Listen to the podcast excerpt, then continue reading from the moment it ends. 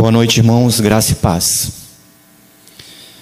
É, o momento que nós estamos vivendo, o irmão tocou num assunto aqui em um dos cânticos, é de que o pessoal gosta de falar muito sobre avivamento. Né? E quando se fala de avivamento, se foca muito na oração, na intercessão. E muitas vezes nós relacionamos esse, essa proposta de orarmos ou intensificarmos as nossas orações com o momento qual nós estamos vivenciando. E isso traz uma ideia de avivamento, de que os corações estão aquecidos, pegando fogo da presença de Deus. Eu gosto de um autor, e acredito que vocês já ouviram muito falar, chamado Jonathan Edward, no século XVIII. Jonathan Edward é conhecido como teólogo do Espírito Santo. E Jonathan Edward foi usado tremendamente por Deus para analisar os, os textos bíblicos e fazer uma, uma análise sobre o que seria um verdadeiro avivamento. E Jonathan Edward, ele tem autoridade para isso porque o tempo que ele estava vivenciando foi o primeiro grande despertamento da história dos Estados Unidos, o qual uniu aquele povo que no seu contexto político e social era tão separado. E Jonathan Edwards, até hoje, o seu pensamento, a teologia que Jonathan Edwards é, é, pregava, é, até hoje ela é muito usada, porque Jonathan Edwards fazia um equilíbrio entre essa questão do avivamento. Tinha aqueles que eram céticos demais, muito tradicionais, e aqueles que eram avivados demais. Alguns eram muito sérios em algumas questões relacionadas ao culto, outros, ao mesmo tempo, uh, achavam que as emoções tinham que ir à flor da pele. E nos nossos dias hoje, né, e Jonathan Edwards fez essa, essa análise nos nossos dias hoje, o que seria um verdadeiro avivamento? E avivamento, a palavra avivamento tem muita relação com a palavra, né, clamor ou oração ou petição. E aí você pode classificar particularmente da forma que assim você desejar, né?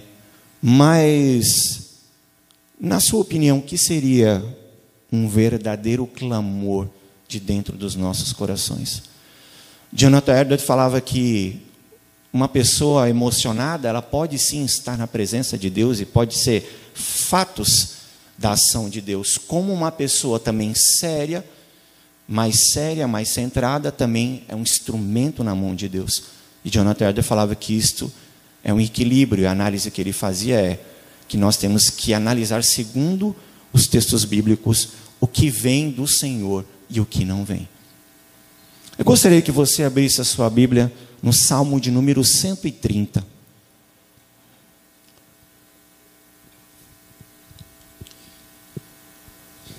Quando eu cheguei aqui, eu enxergava tudo, fazia tudo, e agora eu estou usando um óculos que nem de perto estou conseguindo enxergar mais. Eu tenho um pouquinho de paciência, porque eu estou usando ele há pouco tempo. Salmo de número 130. O que seria, irmãos, um, um autêntico clamor? Salmo de número 130, nós vamos ler os oito versículos. Das profundezas clamo a ti, Senhor. Escuta, Senhor, a minha voz. Estejam alertas os teus ouvidos às minhas súplicas. Se observares, Senhor, iniquidades, quem, Senhor, subsistirá? Contigo, porém, está o perdão para que te temam Aguardo, Senhor, a minha alma o aguarda. Eu espero na tua na sua palavra. A minha alma anseia pelo Senhor. Mais do que os guardas pelo romper da manhã, mais do que os guardas pelo romper da manhã. Espere Israel no Senhor, pois no Senhor há misericórdia, nele copiosa redenção. É ele quem redime a Israel de todas as suas iniquidades. Vamos orar, irmãos. Senhor, nós te louvamos. Que a tua palavra possa ser exposta e que o Senhor possa falar nesta noite aos nossos corações através do teu Santo Espírito, em nome de Jesus. Amém. Irmãos, esse é um cântico de romagem. O que, que seria um canto de romagem? São os cânticos de degraus. O povo havia vivido uh, um exílio. E pós o exílio, aquele povo compreendeu que sem Deus eles não tinham como viver de forma piedosa, viver de forma contente, até mesmo porque era a nação de Israel, o povo escolhido por Deus. E após exílio, aquele povo alegre, jubilante, contente, né? porque o templo tinha um símbolo para eles. O templo simbolizava a presença de Deus, a casa do Senhor. Então, o cântico de degraus significa as subidas ou seja, o cântico de peregrinação. Aquele povo ele peregrinava para em Jerusalém, ou seja, no templo, adorar ou se direcionar, é, cultuar o nome do Senhor. E esse salmo também ele é conhecido como salmo de penitência, ou seja, é um texto que muitas vezes traz uma ideia né, essa palavra penitência de uma ideia da Igreja Católica Romana. O que, que seria uma penitência? Muitas pessoas, quando falam em penitência, ela entende que você tem que pagar algum preço, que você tem que sofrer para chegar em algum lugar. Mas não é bem isso que o salmista fala. Mas na nossa compreensão, no nosso cotidiano, é isso que nós compreendemos na questão da penitência, né? E a penitência para a Igreja Católica, o que, que é para a Igreja Católica a penitência? É de que nós, para nos achegarmos a Deus, precisamos ir direto para o sacerdote. E é através do sacerdote que nós pedimos perdão a Deus pelos nossos pecados. Ou seja, isso começou a acontecer lá no já acontecia um pouco antes, mas principalmente no Concílio de Trento. O que é o Concílio de Trento?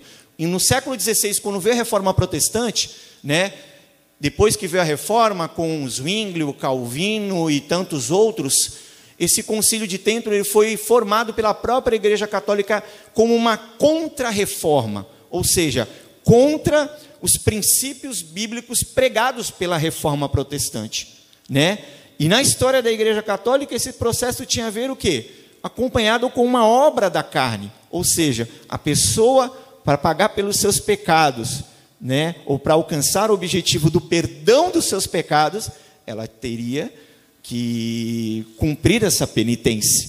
Ou seja, a obra tinha que ser na carne. Pagar pelos pecados através né, do seu próprio corpo, da sua própria carne. Quem aqui já não foi na igreja católica? Quem aqui não tem conhecimento? Né? Quanto, quantas vezes você tem que rezar a Ave Maria né, uh, Ave Maria, o Pai Nosso, ou quantas vezes você viu um filme, tem alguns filmes brasileiros, principalmente no Nordeste, né? Ou o pessoal dobra o joelho no milho, ou a pessoa fica, né, pega uma, uma, um galinho e fica se batendo, né, se autoflagelando. Isso é penitência na visão da Igreja Católica, né? Esses salmos, irmãos, são salmos de penitência. Ele vai do 120 até o 134 né? Ou seja, conhecido como Salmos das Profundezas, especificamente de 130, né? Não é um esse salmo quando ele se inicia, ele fala das profundezas clama-te, ou seja, não é um simples clamor. Por isso que eu iniciei falando sobre a questão do avivamento, sobre a questão da oração, e quando nós falamos de clamor, nós relacionamos isso a uma vida piedosa de oração. Né? E o objetivo aqui do salmista era o quê? Que o Senhor, ele compreendia que o Senhor poderia redimir. Esse salmo, irmãos, ele tem duas divisões. Do primeiro ao quarto versículo, ele descreve, ele fala da misericórdia de Deus. Então vejam que isso aqui não é um salmo de Davi, é alguém, algum, alguém do meio do povo, tá? Ou poderia ser um levita, né? Os historiadores, os teólogos não definem, né, quem propriamente dita o personagem, mas fala que o povo, né, como é cântico, o povo cantava isso em peregrinação ao templo, à casa do Senhor. Então, esse salmo tem duas divisões. O primeiro vai descrever a, de 1 a 4 a misericórdia de Deus. E do quinto ao oitavo ele vai falar de uma fé vivificante, uma fé viva, ou seja, uma fé que traz expectativa na ação soberana do Senhor, ou, ou um valor principalmente de uma esperança viva, uma chama viva nos nossos corações. O que seria, irmãos, um autêntico clamor? O que seria, ou melhorar, o que seria um avivamento para você hoje nos nossos dias? Olhando para esse salmo. E a proposta do salmo é nos trazer um crescimento espiritual justamente baseada nessa aflição do salmista e principalmente na sua esperança em relação ao Senhor, aí da casa do Senhor. Nos versículos 1 e 2, o salmista fala: Das profundezas clama a ti, Senhor. Escuta, Senhor, a minha voz.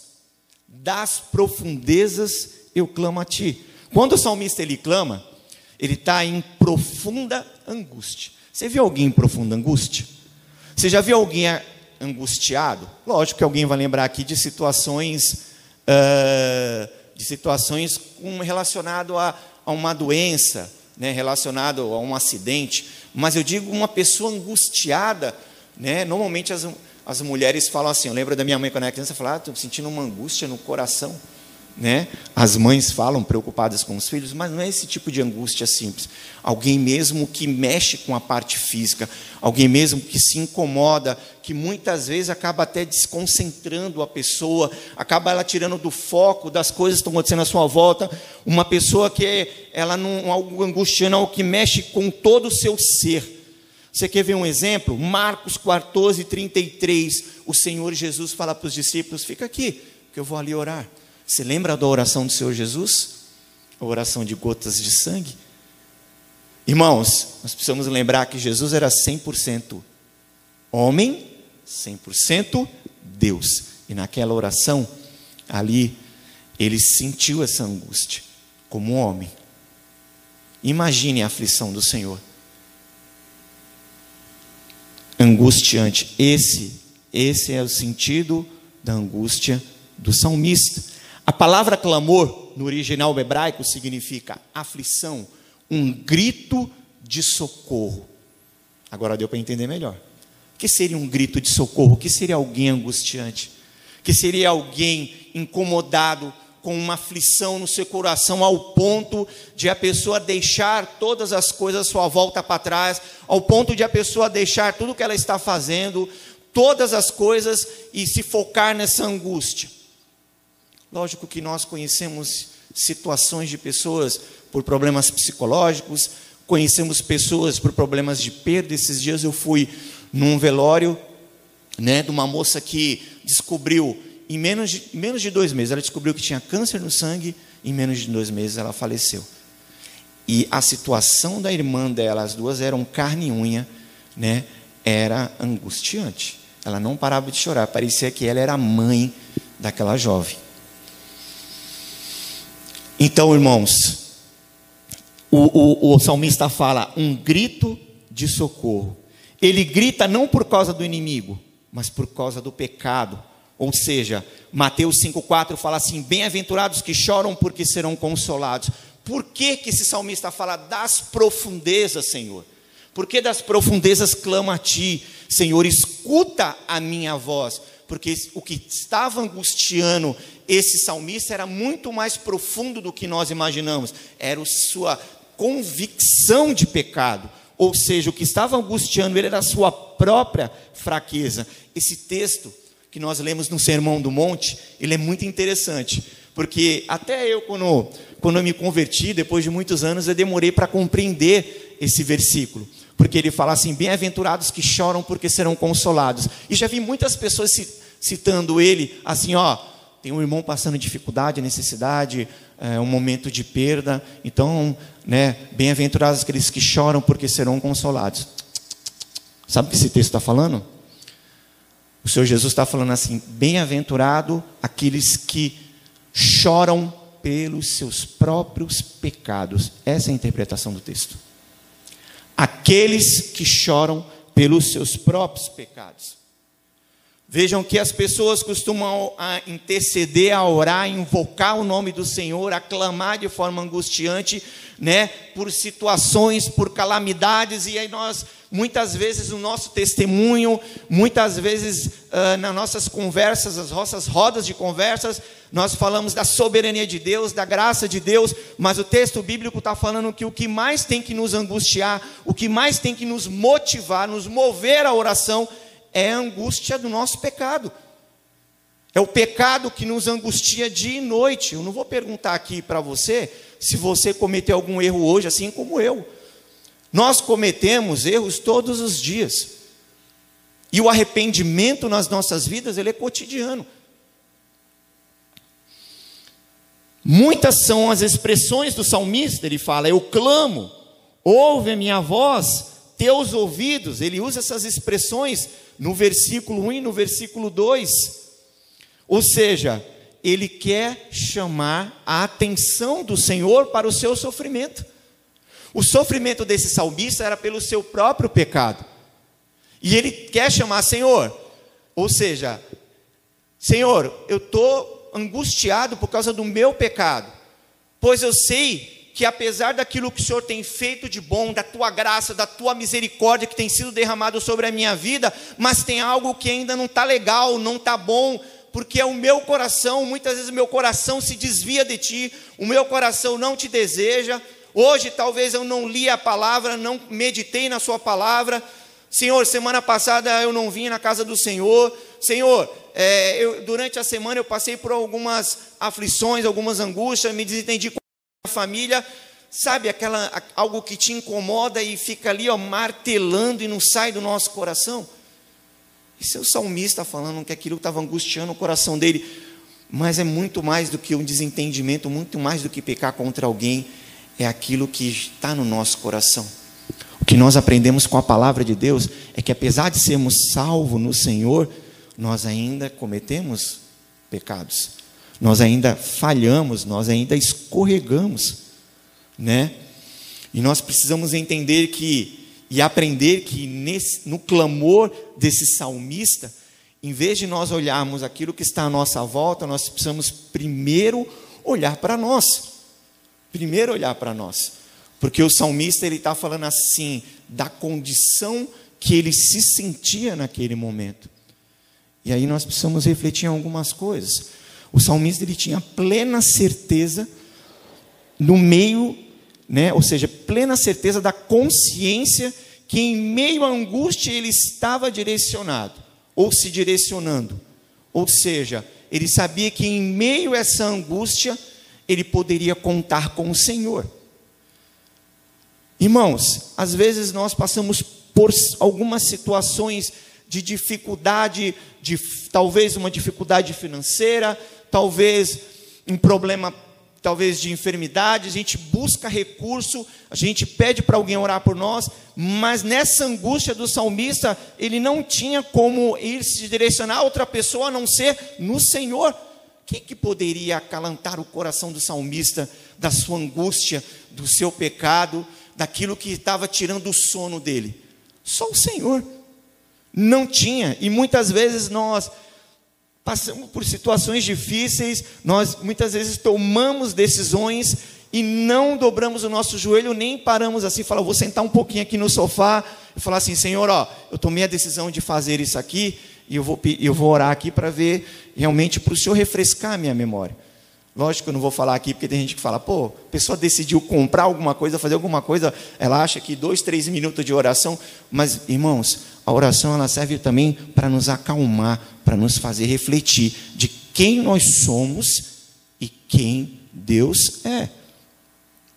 A exaltação e alegria por estar na presença de Deus é maravilhoso, pois o Senhor ouve a nossa oração de forma audível, ou seja, e essa forma audível auxilia os nossos pensamentos. O salmista ele tinha certeza de que no clamor dele, invocando, clamando pelo nome do Senhor, ele tinha certeza que pelo menos o Senhor estava ouvindo a sua oração. Você já conversou com alguém e alguém não te deu atenção? Eu acredito que sim. Você já conversou com uma pessoa que você valoriza, gosta muito dela e naquele momento que você precisa dela, que algo que você está tentando transmitir para ela é importante, mas ela não te deu atenção? Não é triste? Você não fica chateado? Você não fica com raiva? Agora imagina nesse momento de angústia. Imagine se o Senhor virasse as costas para esse salmista. Com quem ele poderia contar? Irmãos, Deus ouve a nossa oração. Se ele vai cumprir com a sua vontade ou fazer aquilo que achamos ou pensamos, a história é outra. Mas Deus ouve a nossa oração e trabalha no tempo dele, da forma dele. O que o salmista nos ensina nesses dois versículos é de que nós precisamos focar o nosso coração, o nosso anseio, o nosso desejo no Senhor e reconhecer que somente esse Deus pode trazer alegria, contentamento e paz para os nossos corações.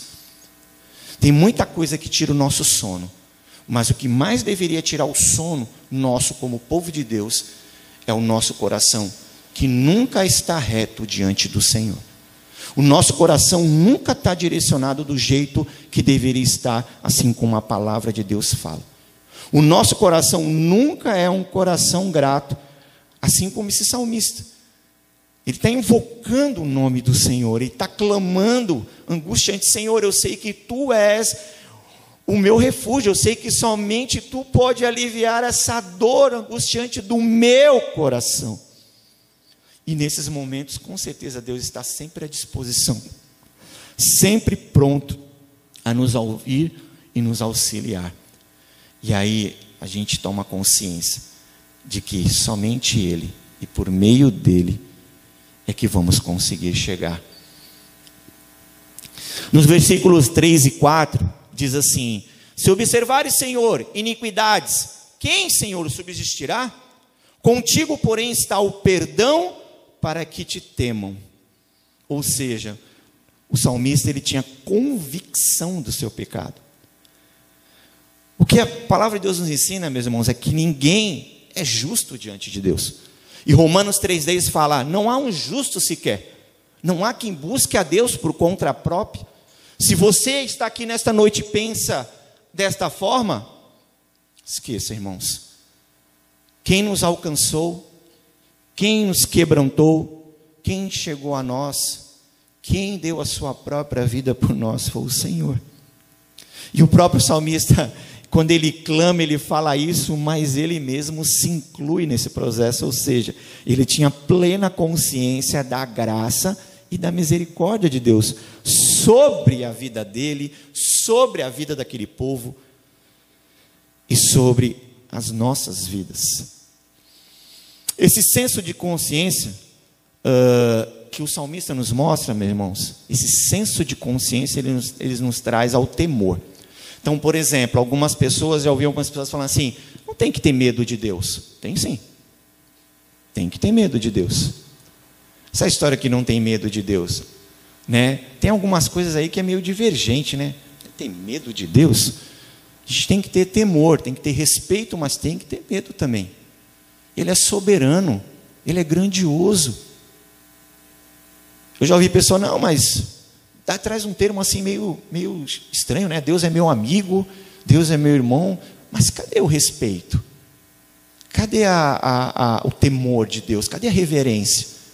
A gente tem visto nos nossos dias, e cada um de vocês mesmo reclamam, da falta de reverência dos jovens, dos adolescentes para com os mais adultos. Antigamente, nossos pais, né, por mais que tinham dificuldade na questão de um preparo melhor nos seus estudos, de uma estrutura melhor de vida, mas nos ensinavam respeito. Eu ainda peguei um tempo que as pessoas respeitavam as pessoas na fila, né, para comprar carne, pão.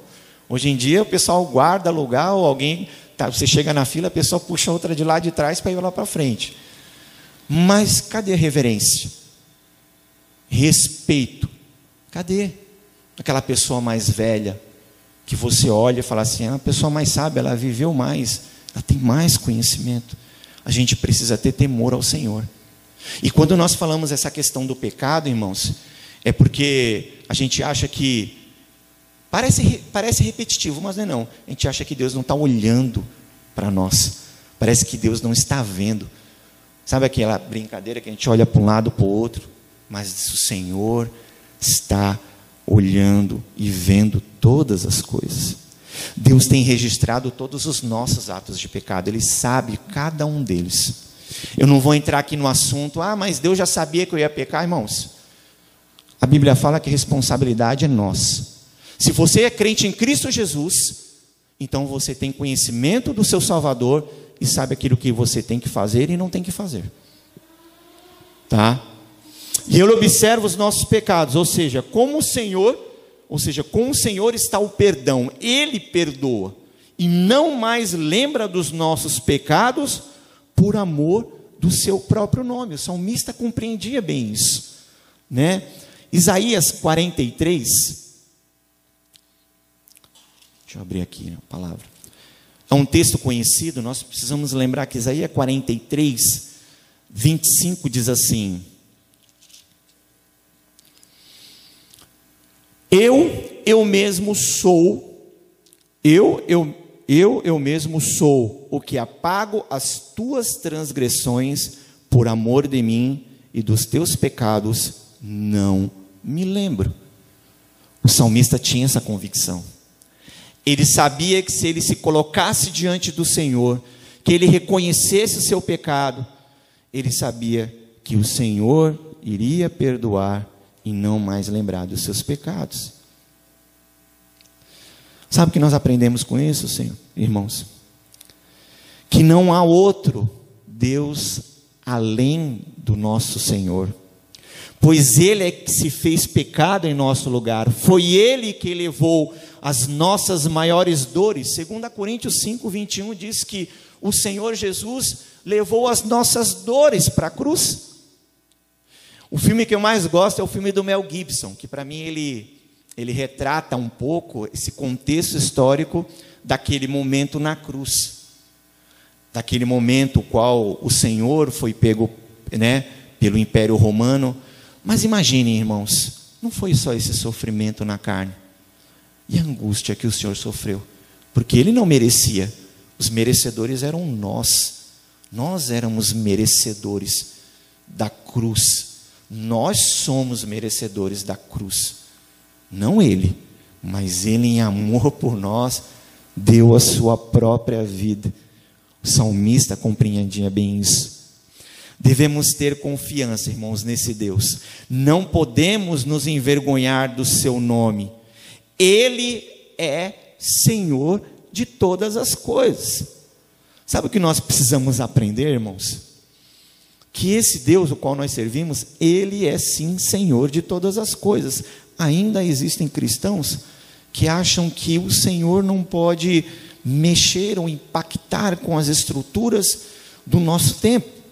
Ainda fazem confusão daquela proposta da ideia do sagrado e do profano, né? Só para você entender, o Colossenses 1,16 diz assim: Pois Nele foram criadas todas as coisas nos céus e sobre a terra, as visíveis e as invisíveis, sejam tronos, sejam soberanias, quer principados, quer potestades, tudo foi criado por meio dele e para ele.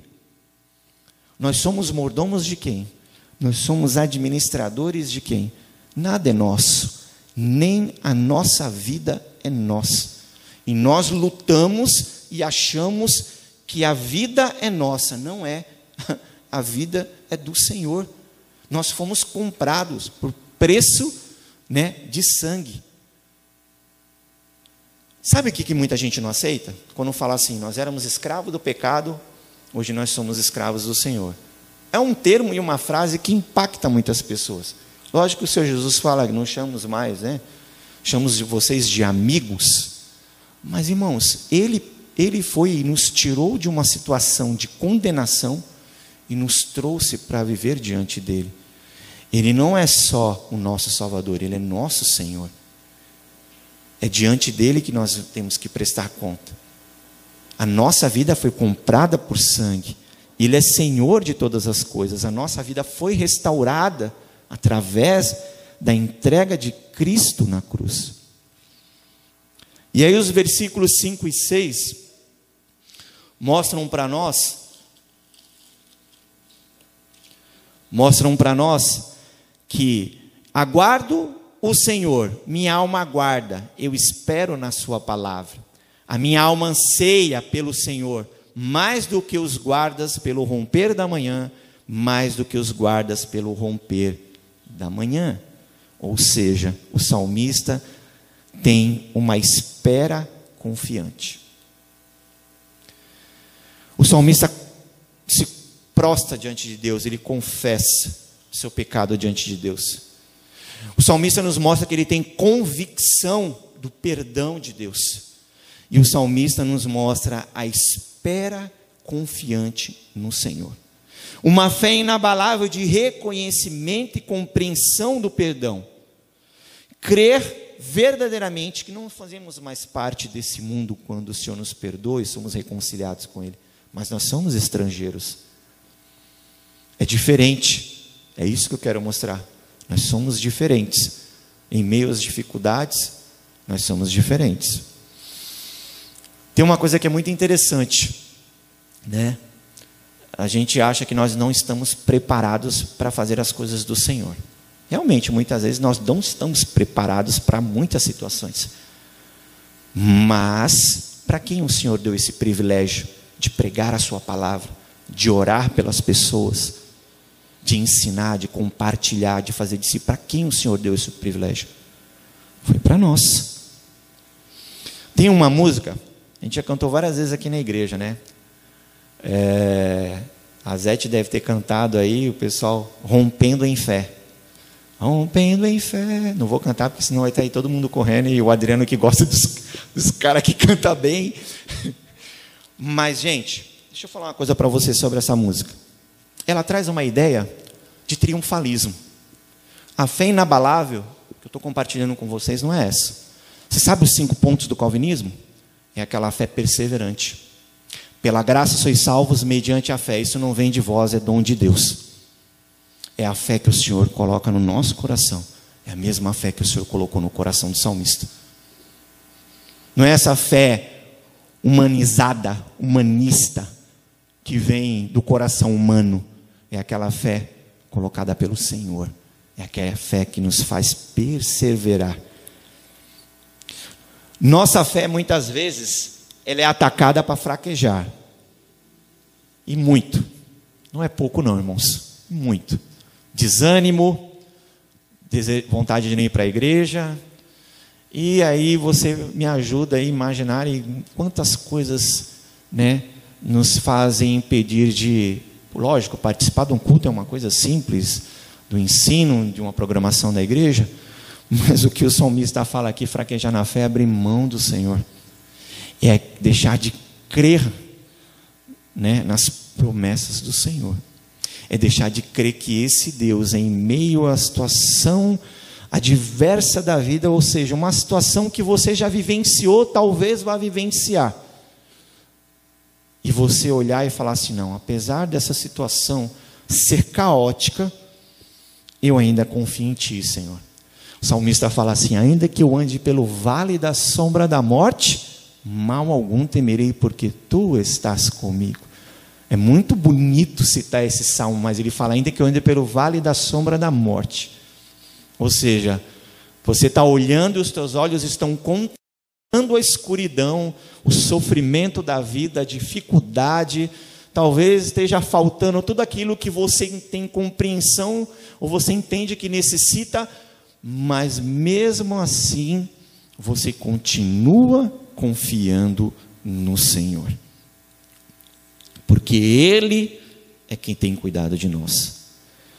Vê que interessante, o salmista ele fala assim para nós, para nós confiarmos na Sua palavra, quando ele fala no versículo 5: A minha alma o aguarda, eu espero na Sua palavra. Confiar na palavra de Deus, ou seja, nas Suas promessas. Quando nós falamos em confiar nas promessas do Senhor, é confiar na Sua palavra. Palavra inerrante, Nos nossos dias, irmãos, tome cuidado. Deixa eu abrir aqui no salmo que eu, que eu quero. Muito cuidado com pensamentos e com pregadores liberais, né? Pregadores liberais, gente que tem falado que depende do esforço humano. As palavras que eles citam, a pregação deles, a filosofia que eles pregam parece muito linda, muito bonita, muito maravilhosa, mas não existe dependência de Deus. O Salmo 119, 49 diz assim, ó, só para você compreender as promessas de Deus. Lembra-te da promessa que fizeste a teu servo, na qual me tens feito esperar. Irmãos, alguém gosta de esperar? Ninguém gosta. Se tem uma das coisas que mais tem mexido com as pessoas nos nossos dias é a ansiedade. Então, por exemplo, as mães aqui, os pais vão compreender, né? Os filhos, né? O pai vai lá, a mãe lá promete alguma coisa, ele todo dia está tocando no assunto. O que, que é isso? Ansiedade.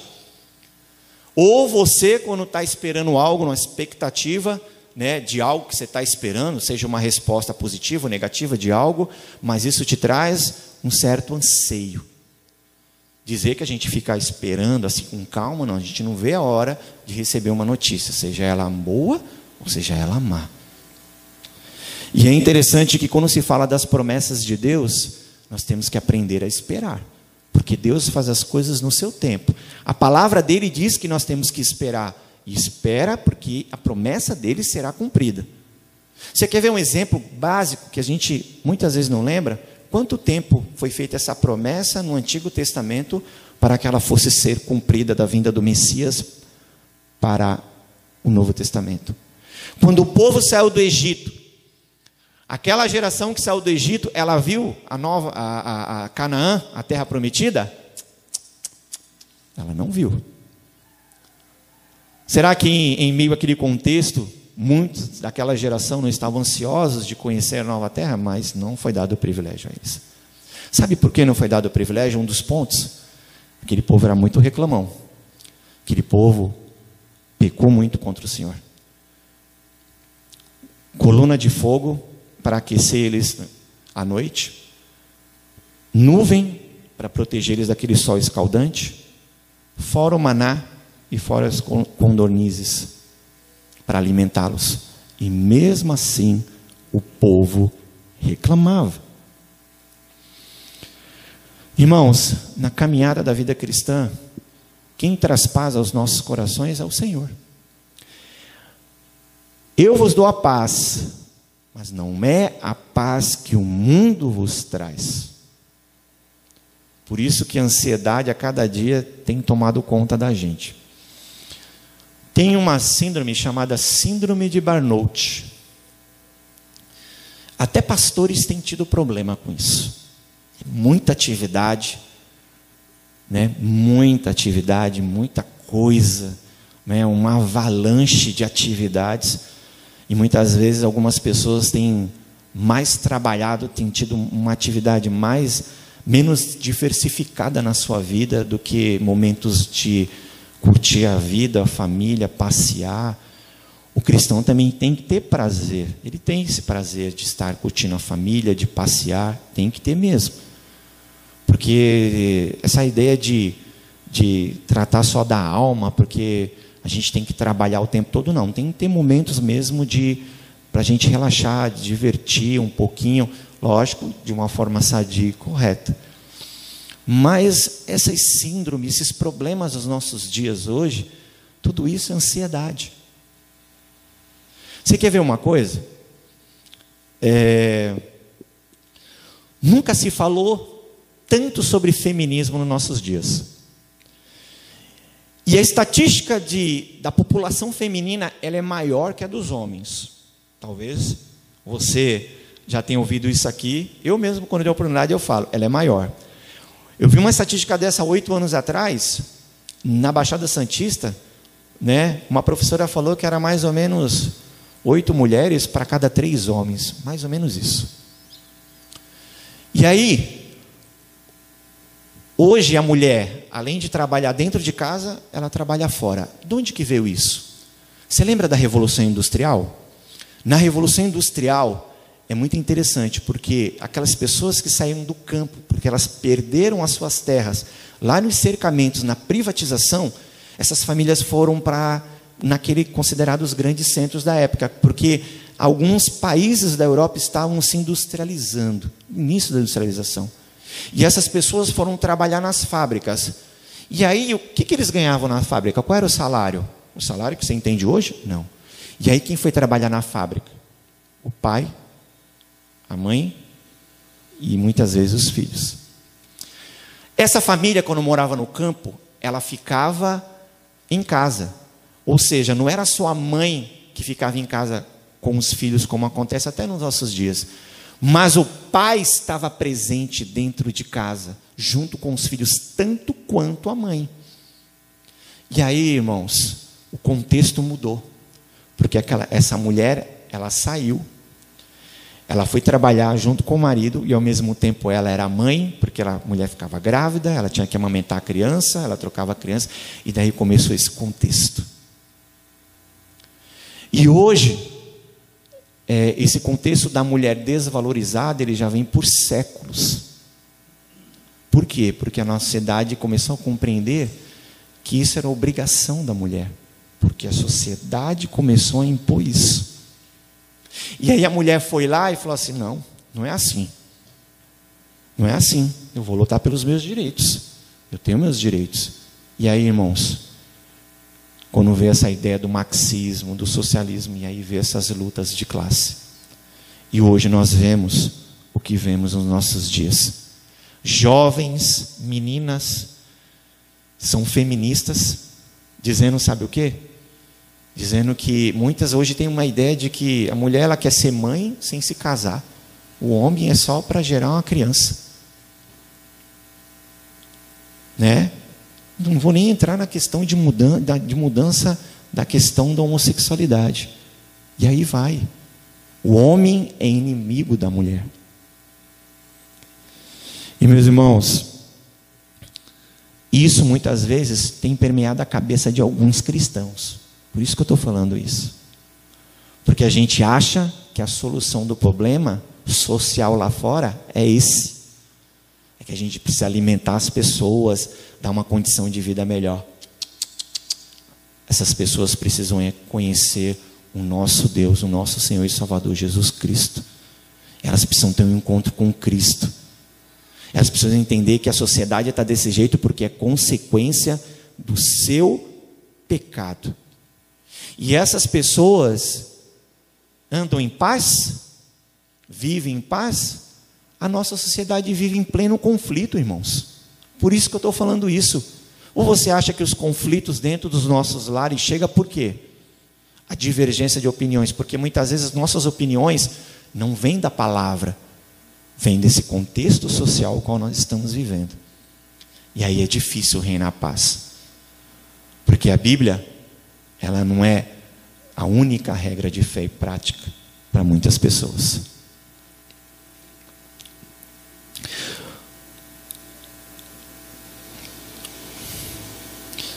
Precisamos compreender que esperar no Senhor é certeza e convicção de promessa cumprida.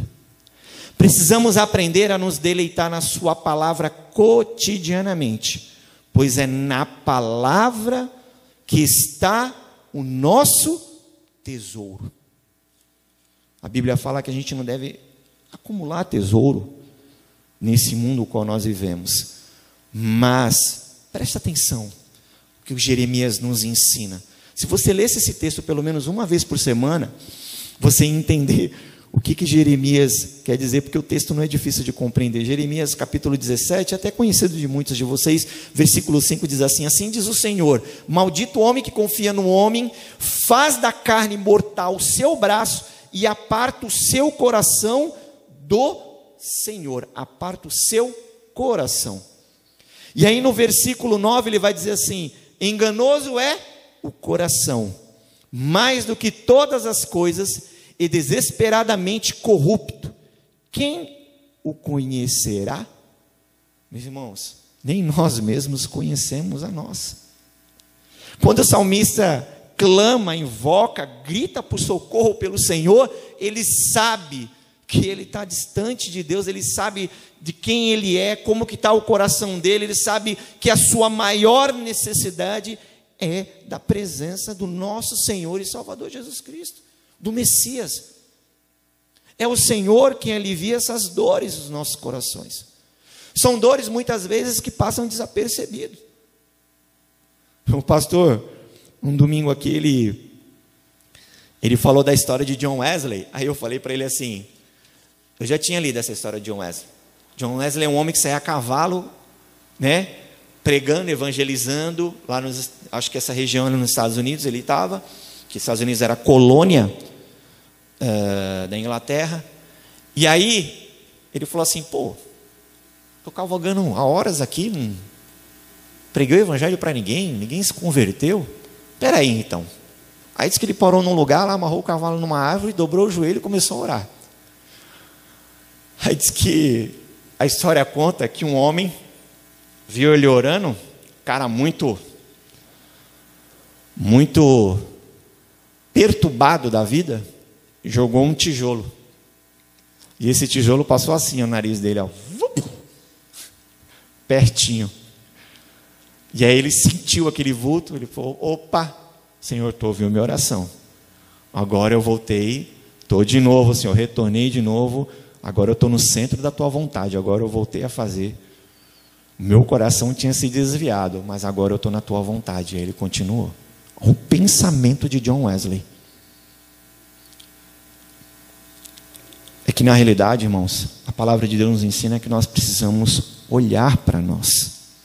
Nós precisamos um pouco, um pouco não, a maior parte das vezes olhar para nós do que olhar ao nosso contexto, à nossa volta. Nos versículos 7 e 8, o texto bíblico ele vai nos trazer essa ideia de misericórdia para com o seu povo.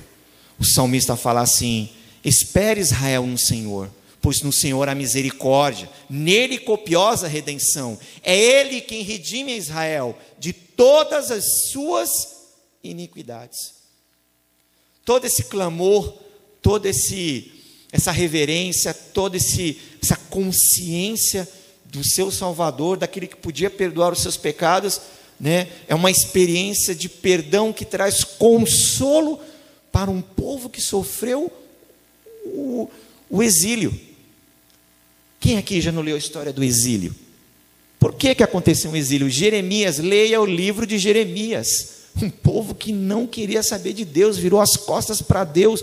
Um povo que conhecia o Senhor, conheciam sim a palavra de Deus, conheciam sim as promessas de Deus, mas não queriam saber de Deus. Então, eles conheciam a palavra, sabiam como tinha que orar, sabiam das promessas de Deus. Essas histórias eram transmitidas por gerações dos, das, dos fatos, ou seja, da ação de Deus na vida daquele povo. Mas qual era o problema daquele povo? O seu coração. Somente Deus, irmãos, somente Deus é gracioso para olhar para um coração desse jeito, sabe? E sustentar a nossa caminhada, a nossa vida. O Deus que nós servimos é um Deus de providência. E Ele providencia restauração. E Ele providenciou restauração para aquele povo.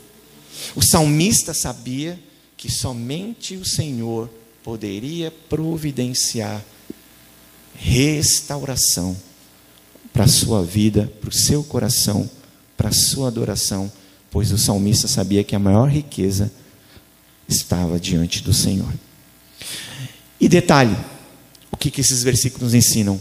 Que esse Senhor nos mostra que nós somos povo dele. Por mais que a gente vai lá e dá uma despertinho e tem que sair do arraial do Senhor, Deus fala, não é assim não. Você quer ver uma coisa? Tito 2,14 diz assim: O qual a si mesmo se deu por nós, a fim de remir-nos de toda iniquidade e purificar para si mesmo um povo exclusivamente seu, zeloso de boas obras. Presta atenção no versículo para que esse povo seja zeloso de boas obras, o que, que aconteceu com ele antes? Houve uma ação de Deus. houve um, um agir de Deus no coração daquele povo. Houve um retorno daquele povo, né? um reconhecimento dos seus pecados, um reconhecimento de quem Deus é, um reconhecimento de quem aquele povo era. Se eu não reconhecer quem eu sou diante de Deus, eu nunca vou buscar Ele. Eu vou achar que Ele tem que fazer as coisas para mim porque Ele me escolheu e acabou. Mas na realidade, irmãos, nós precisamos saber quem nós somos e qual o propósito, qual Deus nos chamou. De fazermos a vontade dEle, não a nossa. É interessante que quando as pessoas se convertem, lógico que a caminhada de vida cristã a gente é progressiva, nós temos que crescer. Mas as pessoas acham assim, não, vou orar a Deus e Deus vai me abençoar. E Deus é realmente ele ouve a oração nossa e muitas vezes Deus nos abençoa mesmo. Mas quando a gente vai ficando mais maduro, né, mais calejado, e aí a cobrança começa a mudar. A gente começa a ter entendimento da responsabilidade. Quando nós conversamos assim entre nós, ninguém fala assim, eu sei que eu tô com, tenho um tempo na vida cristã, já aprendi muita coisa, eu sei que eu preciso tomar consciência que, da responsabilidade, porque eu já estou há bastante tempo aí no Evangelho e eu preciso tomar alguns posicionamentos. Porque às vezes a gente acha que Deus só quer nos abençoar e nos usar para coisas simples. E muitas vezes a gente acha que a, as maiores dificuldades, os maiores desafios não fazem parte da vida cristã. O sofrimento faz parte da vida cristã. Olha Jó. Olha a vida de Jó. Jó merecia? Merecia. Essa, eu já ouvi gente falar que Jó não merecia. Lógico que ele merecia, ele era homem. Quem disse que Jó não era pecador? Jó não era Jesus. Apesar de o texto inicial, o livro inicial, falando assim, Deus elogiando Jó, ele sendo um servo justo, mas quem agia daquela forma na vida dele e no coração de Jó? O seu perdão está baseado no sacrifício expiatório de Jesus pelos pecados. Ou seja, não tem mais inimizade, irmãos. Acabou em Cristo a inimizade. Às vezes nós passamos por, por adversidades na vida, vem esse sofrimento e a gente acha assim: pô, Senhor, tu não está facilitando para mim. Parece que tu não gosta de mim. Se você não fala, você pensa. Né? Essa história de não poder perguntar para Deus por quê. Lógico que pode. Você não está questionando a Deus. Pode perguntar, Senhor, por que essa situação? Porque tem horas que as coisas realmente não andam para frente, não funcionam, não dá certo, e a gente quer que as coisas funcionem do nosso jeito. Isso traz também angústia, traz um sofrimento, mas a gente fica pensando assim: pô, Senhor, podia ser melhor. Irmãos, todos aqui, nós somos distintos.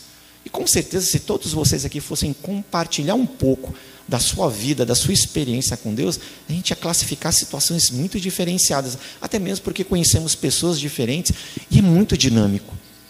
Mas o Deus é o mesmo. A ação de Deus é a mesma. E esse Deus, ele quer nos abençoar. Ele quer mostrar para nós que nós podemos ter um olhar diferenciado do mundo em que nós vivemos. Lembra da paz? A gente precisa caminhar com o Senhor para ter paz. O mundo pode ser meu inimigo, Satanás é meu inimigo, mas o Senhor é o meu maior e o meu melhor amigo. Ele está comigo todos os dias. Todos os dias que você clama, todos os dias que você clama em pensamento, o Senhor está ouvindo a sua oração, irmão. E Deus sabe da sua necessidade, da sua dificuldade, da minha, Ele sabe. Mas a gente também precisa começar a olhar para a palavra de Deus e ver o que também é o que a gente precisa fazer, como a gente precisa caminhar, porque a gente olha mais para as necessidades do que para as mudanças que precisam haver em nós. É isso que o Senhor fez com aquele povo, foi isso que Deus usou o exílio para fazer com aquele povo. Uma renovação, um regenerar no coração daquele povo. E sabe o que nós aprendemos, Senhor, irmãos?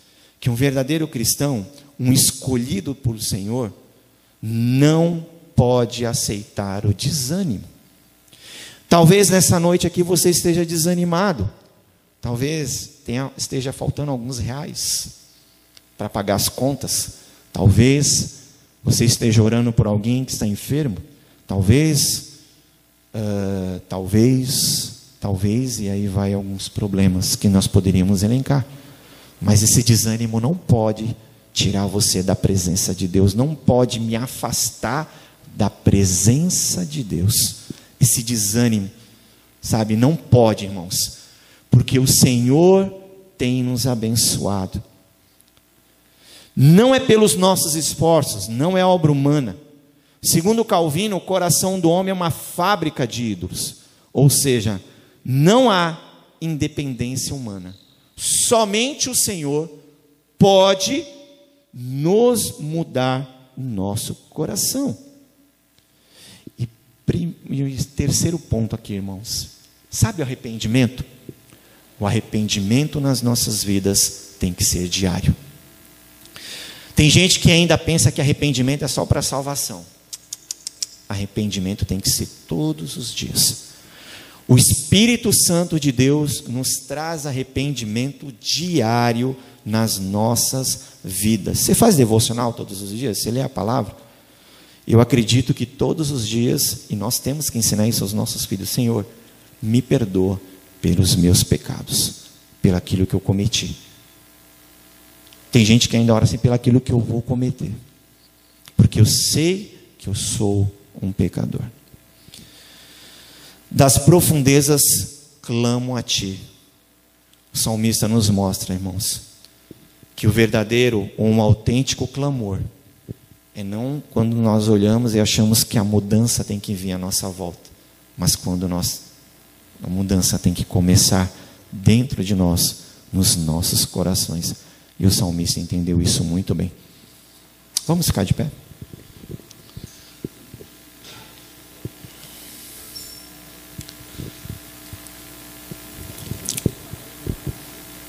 Vou fazer uma oração. É, estou orando também pela, pela vida do pastor. Eu fiquei sabendo também que o seu Galindo também não faço parte do outro grupo. Se alguém poderia me ajudar, o seu Galindo está melhor ou não está melhor? O seu Galindo tava, tava, né, não estava bem de saúde. Enfim, irmãos, motivos de oração não faltam. Senhor, nós te louvamos e te agradecemos por mais esse dia, por mais essa noite. Te rendemos graças, ó Pai. Que o Senhor possa quebrantar os nossos corações e possamos invocar e realmente clamar ao Senhor com toda a nossa força, com todo o nosso coração, porque em meio a essa aflição, essa angústia, essa dificuldade, o Senhor tem ouvido a nossa oração. E com certeza o Senhor vai nos trazer a verdadeira paz que tanto ansiamos e necessitamos. Obrigado, Deus, por essa noite, por cada irmão aqui representado, representando as suas famílias. Obrigado pela vida do pastor que está enfermo, mas que o Senhor possa recuperar o teu servo, a Vilma, ó Pai, da perda. Que o Senhor abençoe a vida do teu servo com toda sorte de bênçãos espirituais. Que o Senhor também possa trazer recuperação à vida do seu Galindo. Há tantos irmãos que têm passado e sofrido com lutas e dificuldades, não só dessa doença, desse momento de pandemia, mas tantas outras coisas que têm sido gerado. Obrigado, Deus, por essa igreja, por esse povo que tem orado e colocado a sua vida diante do Senhor. Desde já te louvamos e te agradecemos, Pai. Que cada um aqui possa sair daqui em paz, Senhor, ir para os seus lares e com certeza durante viver uma semana abençoadora. Que, que esse povo que está aqui presente, os irmãos que não puderam, estiveram de manhã, possa ser um povo que essa semana ore e clame para que o Senhor haja na vida dos nossos irmãos, mas para que o Senhor traga transformação e mudança para os nossos próprios corações, para que possamos não nos desesperar, não deixar a aflição, desânimo, angústia, ansiedade nos afligir, mas e sim a paz do Senhor, que excede todo o entendimento, para guardar os nossos corações. Obrigado, Deus, em nome de Jesus. Amém.